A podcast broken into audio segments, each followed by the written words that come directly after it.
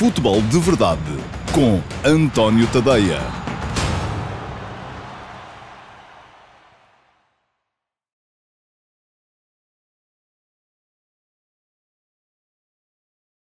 Olá a todos, eh, muito bom dia. Eu sou António Tadeia, é meio-dia e meia este é o Futebol de Verdade de terça-feira, dia 13 de outubro de 2020, hum, véspera de mais um jogo da Seleção Nacional. Portugal vai jogar amanhã com a hum, Suécia no estádio José Alvalade e uma das notícias barra rumores uh, da manhã é que poderá haver mais casos de uh, positivos de Covid na Seleção Nacional. Ainda não estão, uh, tanto quanto eu sei, pelo menos não estavam oficialmente confirmados, mas a questão é que a FPF resolveu adiar todo o programa que a seleção tinha da manhã, adiar, não, atrasar, assim é que é correto. Todo o programa que a seleção nacional tinha para, para hoje de manhã, treino e conferência de imprensa, atrasou para a parte da tarde e imediatamente um, começou a circular que poderia haver, e é, provável, é possível que haja, reparem, aquilo que se passou um, eu cheguei a temer, inclusive, não, não, não falei aqui disso, porque uh, também não valia a pena estar a criar alarmismos, mas cheguei a temer que o jogo com a França não pudesse ter lugar, quando, se bem se lembram, Portugal teve que atrasar um dia também a viagem para, para a França, porque depois do, do caso positivo para a Covid-19 do José Fonte, que chegou de, de França, precisamente, um, passados uh, um par de dias, e o José Fonte uh, testou positivo logo, logo à chegada, tanto quanto sei.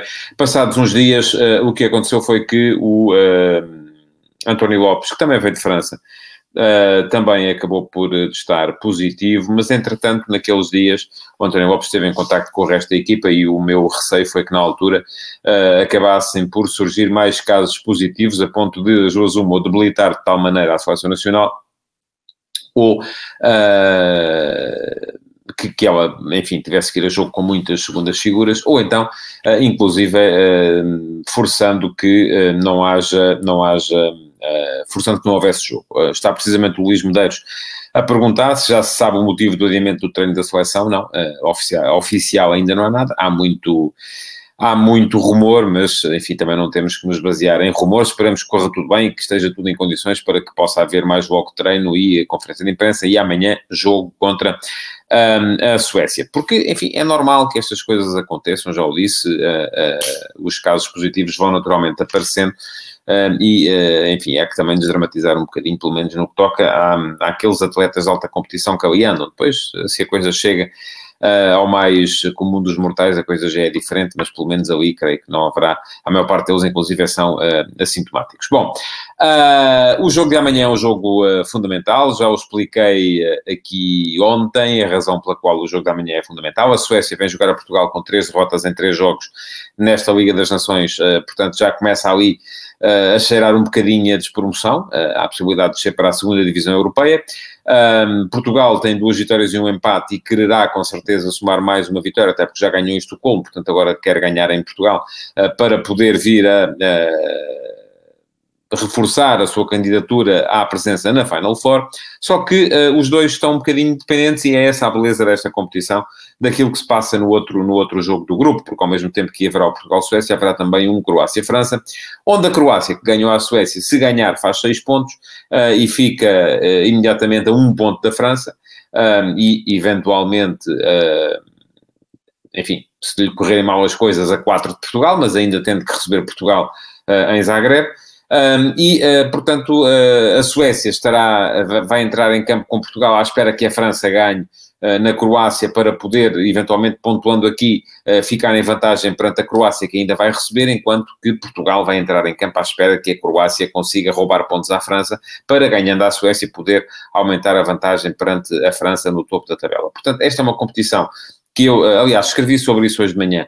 É uma competição que eu, de que eu gosto particularmente. Acho que é uh, o maior achado do futebol internacional de seleções nos últimos, uh, enfim, eu vejo futebol internacional de seleções desde o Mundial 78 e desde essa altura parece-me que esta competição é uh, o maior achado que surgiu na, na, no panorama internacional. Porquê? Porque volta a instalar aqui um clima de equilíbrio e um clima de competitividade que não existia uh, ou que tinha desaparecido uh, do futebol internacional de seleções nos últimos anos. E desapareceu porquê? Ora bem, desapareceu porque a uh, implosão da antiga União Soviética e dos seus satélites fez com que surgisse uma série de novos países. Eu recordo-me que em tempos, um, em tempos, fala-me o Samir Fernando que contra a Suécia a linha da frente deve estar mais à vontade para criar. Sim, mas eu sobre o jogo particularmente dito vou falar amanhã. Uh, o jogo ainda é amanhã, portanto hoje vou uh, deixar essas questões uh, um bocadinho ainda de parte. Mas estava eu a dizer que a implosão da União Soviética e, da, um, e, da, e dos seus satélites fez com que nascesse uma série de novas nações e a maior parte delas não são competitivas no ponto de vista do, do futebol. Portanto, eu lembro-me que uh, os campeonatos, as fases preliminares ou as fases de apuramento, qualificação para campeonatos da Europa e do mundo eram disputadas com 32 equipas ou 32 seleções, neste momento são 55. Portanto, já se vê que apareceu ali muita gente. E depois, por outro lado, também quando só se apuravam, geralmente, ora bem, para o campe... eu ainda fiz profissionalmente um campeonato da Europa de futebol em 92 na Suécia com oito uh, seleções presentes. Portanto, já se vê, havia sete lugares de apuramento. Eram sete grupos, uh, e desses sete grupos saíam os vencedores apenas, não é? Isso desapareceu a partir do momento em que uh, a vontade de alargar mercados, de alargar influência a novos mercados, fez com que tanto a FIFA como a UEFA uh, passassem a, a alargar sucessivamente as suas competições. Ora, se o Campeonato da Europa, em 92, o primeiro que eu acompanhei no local uh, como jornalista, teve oito equipas participantes, este que devia ter-se realizado em 2020 e que se vai realizar em 2021 já tem 24, portanto triplicou. Se o primeiro Mundial que eu vi na televisão, o Argentina 78 teve 16 equipas, atualmente já duplicámos, já estamos com 32. Portanto, uh, o nível de exigência para se estar numa fase final diminuiu também, e só para eu, quem quiser saber melhor a minha opinião sobre o tema, pode dar um saltinho ao antoniotadeia.com eh, para ler o último passo de hoje de manhã, que partiu de uma ideia de Arsène Wenger, o antigo treinador do Arsenal, que neste momento trabalha para a FIFA e que diz que a Liga das Nações devia acabar. Enfim, uh, os interesses de, para seguir os interesses da FIFA, sim, porque a FIFA não gosta da Liga das Nações, está a UEFA a roubar-lhe negócio. Uh, mas uh, a Liga das Nações é uma competição excelente porque, conforme já disse, está a, reinstaurar o tal clima de competitividade em que os, as melhores seleções jogam umas com as outras e jogam sabendo que apenas uma delas pode atingir o objetivo, que é estar presente na fase final. E isso aumenta muito o nível de exigência. Ora, só para dar um exemplo Portugal em 2016, depois de ser campeão da Europa, entre setembro e outubro, fez quatro jogos.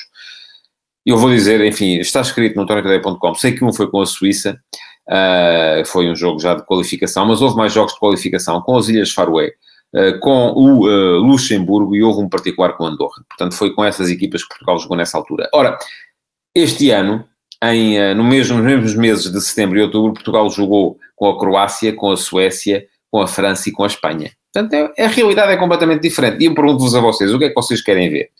Querem ver o Portugal Ilhas Faroé? Ou preferem ver o França-Portugal? Toda a gente prefere ver o França-Portugal, como é evidente, não é? Agora, eu com isto não quero dizer, e atenção, também é preciso pormos um travão nisto. Eu, eh, quem me conhece sabe que eu gosto particularmente, de, de, de, além de futebol, gosto particularmente de rugby e que uh, uma das coisas que eu não gosto no rugby é aquela ideia segundo a qual os grandes nunca têm que jogar com os pequenos. Não gosto, desagrada-me. Uh, por exemplo, a seleção portuguesa, se quer chegar a uma fase final de um campeonato do, do, do mundo, um, não vai jogar com as seleções que já estão, porque, enfim, dos 24 uh, seleções que jogam a fase final de um campeonato do mundo, para aí 18 já estão apuradas naturalmente e depois só se joga pelas outras seis vagas, porque os grandes não se sujeitam a isso. Isso também acho mal. Portanto, não acho que uh, de repente se deva acabar com esta democracia uh, que leva a que os grandes joguem com os pequenos. É bom que Portugal vá jogar com a Lituânia. é bom que a França vá jogar com as Ilhas Faroé. É bom que São Marino tenha que jogar com a Espanha. Levam grandes goleadas. Levam de uma vez. Na segunda já levam um bocadinho menos. A terceira levam um bocadinho menos também. e, um, e aquilo que se, que se depreende daqui é que é bom continuar a acontecer, mas também não pode ser só isso. E, portanto, é por isso que eu acho que a Liga das Nações é uma boa competição, é uma boa ideia, é uma excelente ideia mesmo, e aquilo que urge não é acabar com ela, uh, ainda por cima, pelas razões que Van Guerra apresentou, é que ninguém percebe a competição. Enfim, a competição não tem nada a perceber.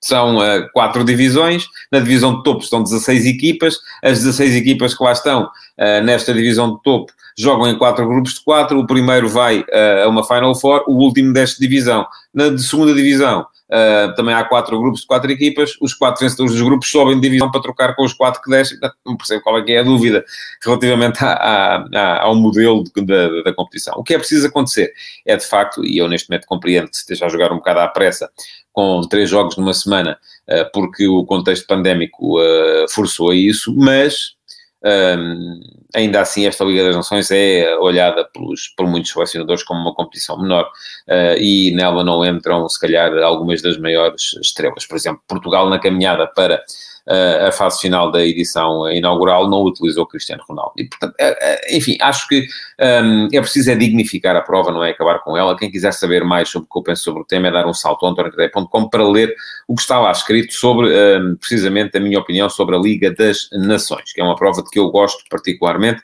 e que um, acompanho com uh, todo o uh, interesse. Bom, tenho que vos lembrar que, porque não o fiz ainda, apesar de muitos de vocês estarem aqui a deixar já opiniões sobre, sobre as coisas uh, de que eu vou falando, mas que podem deixar perguntas uh, nestas edições regulares do Futebol de Verdade. O Futebol de Verdade vai para o ar todos os dias, meio-dia e meia, uh, todos os dias de segunda a sexta, portanto só dias de semana, ao meio-dia e meia, em todas as minhas redes sociais, no meu Facebook, no meu Twitter, no meu Instagram, no meu canal de YouTube, no meu canal Dailymotion, no meu site e, além disso, está disponível em podcast. Portanto, um, aquilo que vos peço é que uh, partilhem já, podem partilhar já esta edição do Futebol de Verdade, onde quer que estejam a ver, para que os vossos amigos também sejam expostos a ela ainda em direto, porque este é um programa interativo. Vocês perguntam, eu vou respondendo.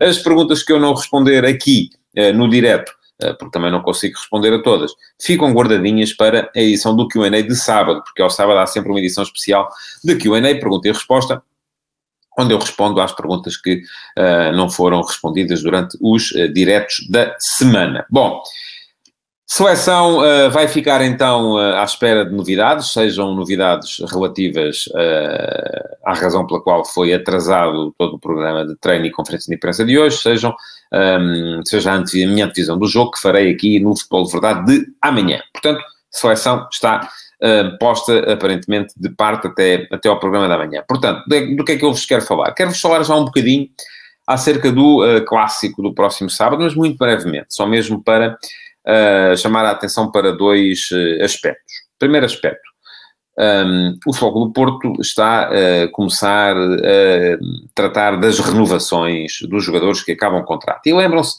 quem acompanha este, este programa e o Kassamo Remane de Moçambique, olá Kassamo, um, está curioso em saber como é que vai ser o 11 inicial do Futebol Clube Porto. Vamos esperar mais uns dias. Uh, vamos, sexta-feira provavelmente falarei aqui uh, com mais detalhe do Sporting Futebol Clube Porto e do, do, daquilo que se pode esperar. Agora, para já, esta, no dia de hoje, terça-feira, ainda faltam quarta, quinta, sexta, sábado, quatro dias até se jogar. Uh, há muitos jogadores que ainda estão nas seleções. Aquilo que me interessa assinalar é o facto do Porto estar a avançar para renovações de contrato com alguns dos jogadores que terminam o contrato no final da próxima época e, se bem se lembram, num Q&A, quem me acompanha e vê todas estas emissões, num Q&A há duas semanas, alguém me perguntou uh, se o Porto iria conseguir renovar com estes jogadores. Eu, na altura, disse que achava que ia renovar com todos, menos com um, que era o Alex Telles. Pois bem, o Alex Telles já foi e os outros já estão a tratar de renovar. Porquê? Porque, enfim, já se percebe que os outros jogadores, Sérgio Oliveira, Otávio, Marega, não conseguirão no mercado internacional um clube que lhes dê ao mesmo tempo as mesmas condições uh, em termos de competição e em termos de remuneração. Porque, enfim, se eles quiserem ganhar muito dinheiro, como fez, por exemplo, o Brahim, até podem ir para, para o Golfo Pérsico, é? E aí vão ganhar muito dinheiro, mas perdem toda aquela componente competitiva. Se calhar até o Marega conseguia com certeza entrar no campeonato francês, no campeonato espanhol, uh, enfim, equipas uh, se calhar mais no meio da tabela, não, não iria com certeza para um Paris Saint-Germain em França, nem para um dos grandes de Espanha, um, e para isso, francamente, aquilo que me parece é que vale mais uh, ficar no Porto, portanto eu acho que o Porto vai conseguir renovar com estes jogadores, um, e sempre achei, aliás, já o dizia há três semanas, uh, aqui no QA, quem quiser dar um saltinho e ver os programas. Eles estão lá, estão sempre disponíveis, uh, quanto mais não seja, estão disponíveis no meu, no meu site e no meu canal de Dailymotion. Bom, Do lado do Sporting, uh, outra coisa que eu vinha dizendo aqui ultimamente e que alguns de vocês com certeza se lembram é que andava toda a gente a dizer é preciso um ponta de lança, é preciso mais um extremo, é preciso gente na frente. E eu dizia sempre, não, é preciso gente atrás. E uh, não sei se já perceberam a situação em que o Ruben Amorim vai enfrentar este clássico. Então eu vou explicar. O Sporting joga com três defesas centrais. Tem neste momento no plantel seis. Portanto, já aí parece-me que a coisa é curta, tendo em conta que dois desses seis são uh, júniores ou ex-júniores, como é o caso do Eduardo Quaresma e do Gonçalo Inácio. Portanto, já me parece que a coisa aí fica curtinha. Mas, um, diz o Pedro Madureira, que não lhe parece que Marega vai renovar. Vamos esperar para ver, Pedro. Uh, veremos. Uh, mas, uh, de qualquer modo, eu estava a falar dos centrais do Sporting, portanto já estava a dizer que desses seis, dois são júniores ou ex-júniores, como é o caso do Eduardo Quaresma e do Gonçalo Inácio. Depois, ao Borja. Borja, enfim, não é um jogador extraordinário, nunca se conseguiu fixar como titular do Sporting. De qualquer maneira, também não conta, porque está com Covid, portanto, dificilmente estará apto para o jogo com o Porto. O mesmo sucede com Quaresma, que veio da seleção de sub-21 com uma lesão e também não estará apto para o jogo com o Porto. Portanto, dos seis, sobram quatro. Ora, dos quatro que sobram, Fedal está lesionado. Vamos ver se recupera. Está ali a haver uma batalha. Ele não pôde jogar pela seleção de Marrocos neste, neste, neste interregno para seleções, precisamente porque estava magoado. Coates está do outro lado do mundo a jogar partidas pela, pela seleção do Uruguai, vai jogar a última ainda na próxima madrugada e, portanto, vai chegar a, a, a Lisboa provavelmente uh, lá para quinta ao final do dia, vai treinar sexta para jogar no sábado. Uh, Pergunta-me o Simão Rochinol se o Antunes pode fazer o papel de defesa central esquerdo caso necessário. Olha, eu acho que não, mas parece-me parece uh, uma opção uh, com elevado risco de dar, de dar mau resultado. Acredito mais nisto que diz o André Amaral, o Palhinha ser solução central, talvez, é possível que sim. A verdade é que dos seis defesas centrais que o Sporting tem, uh, em boas condições para preparar este jogo, sobra o Luís Neto e o Gonçalo Inácio. Parece-me pouco. E aquilo que eu dizia e sempre disse é que o Sporting precisava de mais um defesa central, pelo menos, e um que fosse, uh, que viesse para jogar, não é? Enfim, ainda lá estão o Ivanildo e o Ilori, que estão, o Sporting está à espera de os tentar colocar. Um, aparentemente, já li notícias a dizer que não são solução nem sequer para este jogo, porque se jogarem depois isso vai condicionar naturalmente aquilo que é a, a percepção que os clubes, os outros clubes têm deles para o mercado. Uh, mas a questão é que me parece que falta gente. Me parece há muito tempo também, sempre o disse, uh, mas, enfim, andava toda a gente iludida com o Slimani, e é preciso é um ponta-lança, goleador, um 9 e tal, que é um jogador que o treinador não usa, mas isso é que era preciso vir. Um, e depois, uh, enfim, os defesas centrais, que o treinador usa três sempre em cada jogo, uh, é que não há. E vai acontecer mais vezes durante a época, portanto é bom que se vão habituando. Uh, se pode jogar o palhinha adaptado? Pode, claro que pode. Até podem pôr lá o Luís Maximiano, também é grande e uh, também é capaz de se safar bem. Uh, uh, não é mau com os pés, e portanto. agora, a questão é que a ideia de se construir um plantel é não precisar de começar a meter ali jogadores adaptados à, prima, à primeira contrariedade. Diz o Carlos Gusto, se não tiver os centrais, porque não defesa a 4? Palhinha, João Mário Pote e Nuno Santos, Giovanni Vieta em 4-3-3. Palhinha, João Mário Pote, Nuno Santos, Giovanni Vieto, 4-3-3. Enfim, acho difícil, porque o, um, o Rui Amorim acredita muito uh, no sistema com 3 atrás. E é precisamente por saber que o treinador dificilmente ia abdicar do sistema com 3 atrás uh, que uh, me pareceu sempre que faltava gente ali atrás, porque dos 6 ao Borja, que não conta bem, porque enfim, é um jogador que, com os treinadores todos que por ali foram passando, só joga quando não há alternativa, e depois, e que desta vez nem sequer pode jogar, porque está com Covid, uh, e uh, há dois miúdos, portanto, logo dos seis, três estavam à partida fora das contas. Ou não, mas enfim, veremos. Diz o Sandro Castanho, o Amorim não sabe lidar com o uh, que quer, vejam as opções, os dispensados, e o Tiago Tomás está para ficar. Este Sporting, eu não, enfim, não percebo, aqui a pontuação deixou-me baralhado. Não quero voltar ao passado e acredito só no ganhar. Sobre o clássico estou preocupado, diz o Sandro Castanho. Pois bem, é, acho, acho que deve estar. Uh, bom, vamos seguir em frente uh, para uh, entrar na, num tema que já era suposto ter ficado, ter vindo de ontem, que era a contratação de João Henriques como treinador para o Vitória Sport Clube. parece uma boa escolha do, do Vitória. O João Henriques é daqueles treinadores que a mim me parece ser um treinador de projeto. É um, daqueles treinadores que não, não dá muito nas vistas, que não tem tiradas uh, uh, extraordinárias, que em termos de imagem tem uma imagem de um português comum, enfim, olha-se para ele e não é nem muito alto, nem muito baixo, nem muito magro, nem muito gordo, nem, enfim, nada, não veste diferente dos outros, enfim, é um, é um, é um, é um cidadão um, tranquilo e que acredita, e todo o percurso dele, ele tem 47 anos, não é já um jovem na, na área do treino, sobretudo porque quando se vê, eu já escrevi sobre isso também, que em Portugal um, cada vez mais se aposta em treinadores sub-40 e uh, a idade máxima, ali aos 50, já se começa a olhar para os treinadores como sendo, como sendo velhos. Um, mas o João Henriques tem um percurso atrás dele que, que fala por ele. Enfim, foi. Um, começou como na, na, formação, passou a adjunto, trabalhou uh, na terceira divisão no, no eu é Ribatejano, e a razão pela qual eu enfim, acompanho mais ou menos o percurso dele, é que ele é ribatejano como eu, uh, e eu, uh, uma das coisas que faço sempre ao domingo é estar preocupado com os resultados do Cruxense, que é, que é a equipa da minha terra, e o Cruxense joga na primeira divisão distrital de Santarém, e portanto o João Henrique já me vem da, da do tempo em que foi campeão distrital com o Torres Novas, treinou a União do Almeirim, enfim, depois voltou a ser campeão distrital com o Fátima, é, é, um, é um treinador que já desde essa altura uh, me ia ouvindo falar dele. Aliás, o, ele, ele esteve na, na, na, Arábia Saudita e nos Emirados muito por influência, tanto quanto sei, do José Vascos, que foi treinador do, do meu Cruxense um, também, e que uh, também era uma espécie de coordenador nos clubes da Arábia em que o, em que o uh, João Henrique esteve. E depois acabou por fazer um, o percurso uh, normal, é? acabou por chegar a uma segunda liga, uh, primeiro como adjunto, depois como treinador principal no Eixões, Uh, chegou à primeira através do Passo de Ferreira, não correu extraordinariamente bem, porque, mas enfim, depois no Santa Clara consolidou-se duas épocas, primeiro décimo lugar, depois nono, uh, e uh, uh, parece-me ser um homem preparado para abraçar este desafio no, no, no Vitória. Pergunta-me o João Silva quem é que fica mal na fotografia, se o Tiago Mendes ou o Vitória Sport Clube. Olha, eu acho que ficou os dois, mas eu escrevi sobre isso. se quiser dar um salto, e já falei, também fiz aqui um, uma reflexão profunda sobre esse tema aqui no Futebol de Verdade. Um, se quiser dar um salto ao antoniotadeia.com, tem lá um texto sobre isso, porque acho que ninguém saiu bem deste, deste processo de divórcio entre o Vitória e o um, Tiago.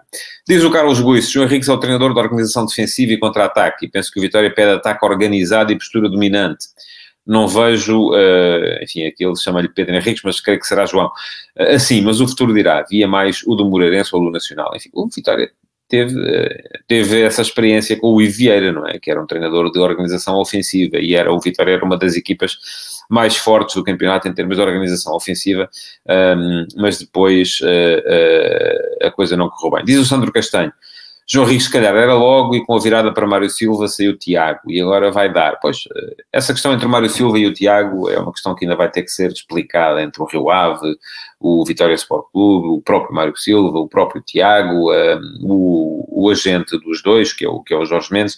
Isso vai ter ainda que ser naturalmente um, ehm, explicado. Bom, vamos seguir em frente porque eu prometi que hoje ia voltar às uh, análises de plantéis das equipas da, da, da, nossa Primeira Liga, já só tenho sete minutos. Uh, e nestes sete minutos uh, quero falar-vos pelo menos de duas, uh, Futebol Clube Famalicão e uh, a Belenenses Chade. se falar de duas, ficam a faltar nove, e nove são precisamente três por dia daqui até ao final da semana. Não vai ser fácil de cumprir, mas vou, vou tentar. Bom, Famalicão. Famalicão foi a equipa surpresa da época passada. Eu várias vezes aqui vim dizendo que...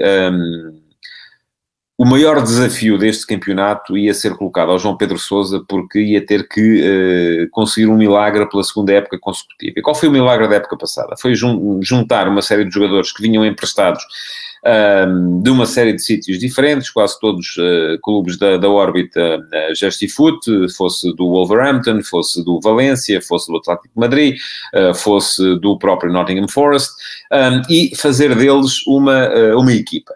E a verdade é que o João Pedro Sousa conseguiu. Uh, o prémio foi, uh, podia ter sido a qualificação europeia, acabou por não, não chegar para isso, uh, mas o prémio para os jogadores foi muitos deles conseguirem melhorar os, aquilo que tinham. Se formos a ver, olha, o Pedro Gonçalves assinou pelo Sporting, o Tony Martínez assinou pelo Foco do Porto, o Roderick voltou ao, ao, ao Wolverhampton, o Uros Racites voltou ao Valência, O uh, Neuen Pérez, enfim, não voltou ao Atlético Madrid, mas está emprestado ao, ao Granada. O Centelhas também não voltou ao Valência, mas está a jogar no Almeria. O Diogo Gonçalves voltou ao Benfica. Portanto, aqueles jogadores em cima dos quais o João Pedro Sousa construiu muito daquilo que foi o sucesso do seu Famalicão, estão neste momento uh, melhor na vida, não é? E isso acabou por significar foi bom para eles, mas não foi assim tão bom para o clube que teve outra vez que reconstruir.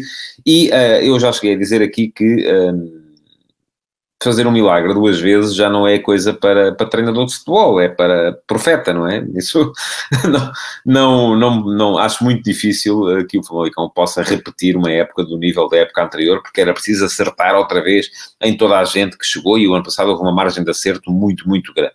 Pergunta-me Paulo Guerreiro se terá o Famalicão uma equipe para se debater como no ano passado visto que perdeu muitos jogadores e esta época tem um longo trabalho para fazer, tem um plantel em plena construção. Pois é isso que eu estou a dizer, acho muito difícil. Enfim, há jogadores um, que chegaram ali uh, e que me parecem uh, promissores. Enfim, podem vir a dar certo. Um, Trota, o avançado que chega do, do Ascoli, uh, com uh, seis golos, ele vem emprestado pelo Frosinone, mas uh, seis golos em 17 jogos na Série B italiana no ano passado, parece-me promissor. o Bruno Jordão foi um jogador do qual já se falou muito, enfim, está, está não é que tenha jogado muito no Wolverhampton, mas as questões, enfim, aquilo que ele um, já prometeu pode fazer com que se olhe para ele com outro, com outro ar.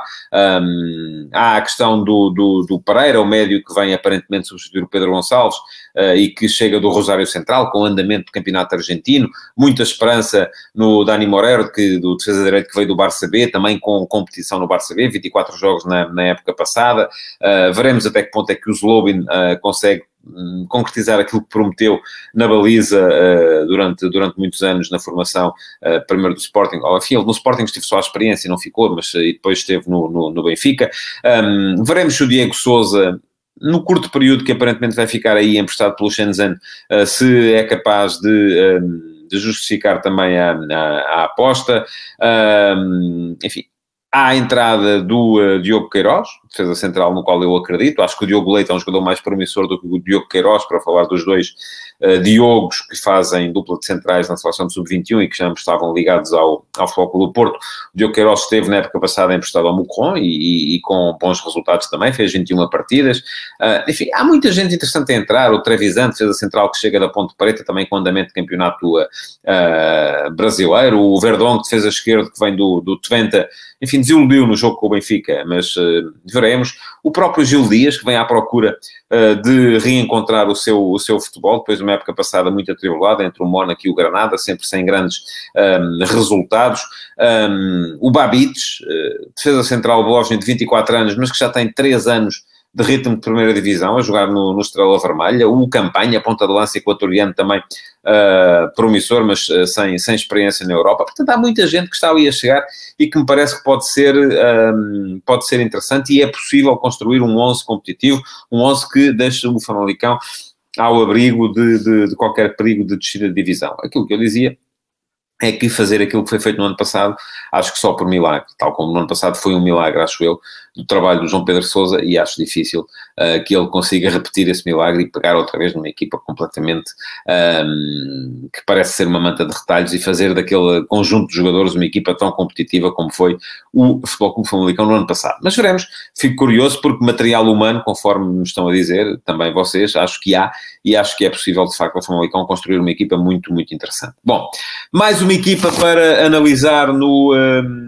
futebol de verdade de hoje. Queria falar-vos então da, da, da SAD, ou Belenenses SAD, enfim, eu também, eh, antes do final da semana, fica desde já prometido dar aqui um olharzito para uh, as eleições do Belenenses, do Belenenses, o clube mesmo, porque vai ter eleições, uh, e há ali muita coisa em jogo, inclusive uma das listas uh, que promete a recompra da, da SAD, imediatamente é acusada pela lista do atual presidente de estar em conluio com a SAD e, portanto, veremos. Eh, enfim, quero falar-vos aqui disto antes do uh, final da semana, se calhar lá para, para sexta-feira, porque na quinta provavelmente vou falar muito da, uh, do Portugal-Suécia. Uh, mas agora quero olhar mesmo para a equipa da BSAD. É uma equipa que não mudou muito, a equipa que está à disposição do, do Petit. Perdeu alguns jogadores importantes, ainda assim. E aqui, de repente, olho já aqui para cinco. O André, o, o André Santos, sim, que aquele jogador que chegou a ser internacional, meio campista, na altura em que era uma das promessas do, do Sporting, saiu para o Graxou, para o Nuno Coelho, já veterano, que muitas vezes alternava entre a posição de terceira defesa ou uh, médio defensivo, que saiu para os Chaves, já, já enfim, a idade já, já o leva se calhar a, uma trajetória um bocadinho mais descendente, mas no ano passado ainda fez 35 jogos ao serviço da BSA, portanto parece-me que era um jogador com o qual o treinador contava e que não vai, não vai estar.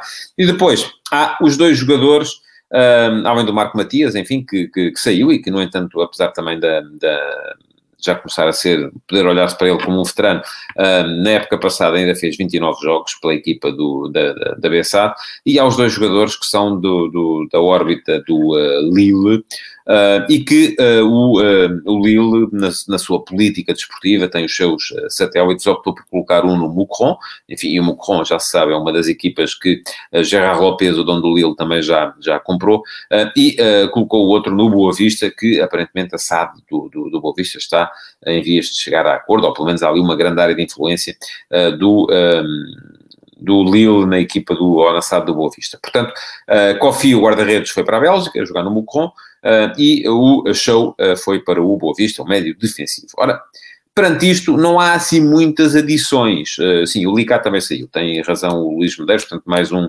mais um jogador que me parece que é uma perda importante, fez oito golos no campeonato do, do ano passado e também está, uh, enfim, já aos 32 anos, um jogador importante na manobra uh, ofensiva da equipa do, uh, do, do Belenenses, mas também já não está. Perante isto, uh, as entradas foram sobretudo entradas por baixo. Vem gente nova, gente que vem de escalões secundários. Veremos até que ponto é que um, uh, consegue transformá-los em jogadores interessantes. eu queria assinalar apenas as entradas do Chiu, que chegou a ser um guarda-redes muito promissor quando, quando defendeu o Sporting Clube Braga. Depois, entretanto, saiu para a Rússia. Acabou por se perder um bocadinho. Estava no Krasnodar, mas sem jogar muito. Fez apenas seis jogos na época passada. E do Afonso Teira, que regressa uh, depois de uma época também que não foi assim muito bem sucedida na Roménia ao serviço do Hermannstadt. Portanto, uh, o Petit vai ter que ter ali algum trabalho de construção também, mas é uma equipa que me parece ser a imagem dele uma equipa com jogadores para moldar, uh, e já se sabe que o Petit é um treinador muito peculiar, um treinador da entrega, da garra, da, da, da, da capacidade defensiva, uh, e se calhar vai ser muito nessa base uh, que ele vai conseguir moldar esta equipa e estes jovens jogadores que chegaram para o Belenenses. Pronto, são mais duas equipas, não está fácil chegar ao fim da, da, classificação, uh, porque há sempre atualidade para falar no futebol de verdade, uh, mas, uh, enfim, se não for esta semana, próxima, com certeza, é de conseguir acabar esta ronda e respondo assim a um dos vossos pedidos, que é falar mais dos outros e não apenas dos três grandes e, do, e eventualmente do Sporting Clube Braga, portanto, não falar apenas dos mesmos do costume. É isso que estou a tentar fazer e fica desde já aqui a promessa, então, de falar sobre as eleições do Belenenses, do Belenenses Clube, antes do final desta esta semana. De resto, agora o que me resta pedir-vos é que coloquem então o vosso like, quem ainda não colocou nesta emissão do uh, Futebol de Verdade, já expliquei ontem porquê, tem tudo a ver com uh, o algoritmo do Facebook, não é que eu olho para as coisas e fico muito feliz porque tenho 100 likes ou 200 ou enfim, uh, não, não é uma coisa que, que me faça passar o resto da tarde satisfeito, a questão é que se vocês colocarem o vosso like, os vossos amigos vão ser expostos a esta emissão também e isso é importante para que o programa vá ganhando tração. Uh, portanto, eu o que vos peço é que coloquem o vosso like, que partilhem, isso ainda é melhor, então, se puderem fazer isso, uh, e que podem uh, continuar a deixar perguntas para a edição do Q&A do próximo sábado. Muito obrigado por terem estado aí, então, e até amanhã. Futebol de Verdade, em direto de segunda a sexta-feira, às 12h30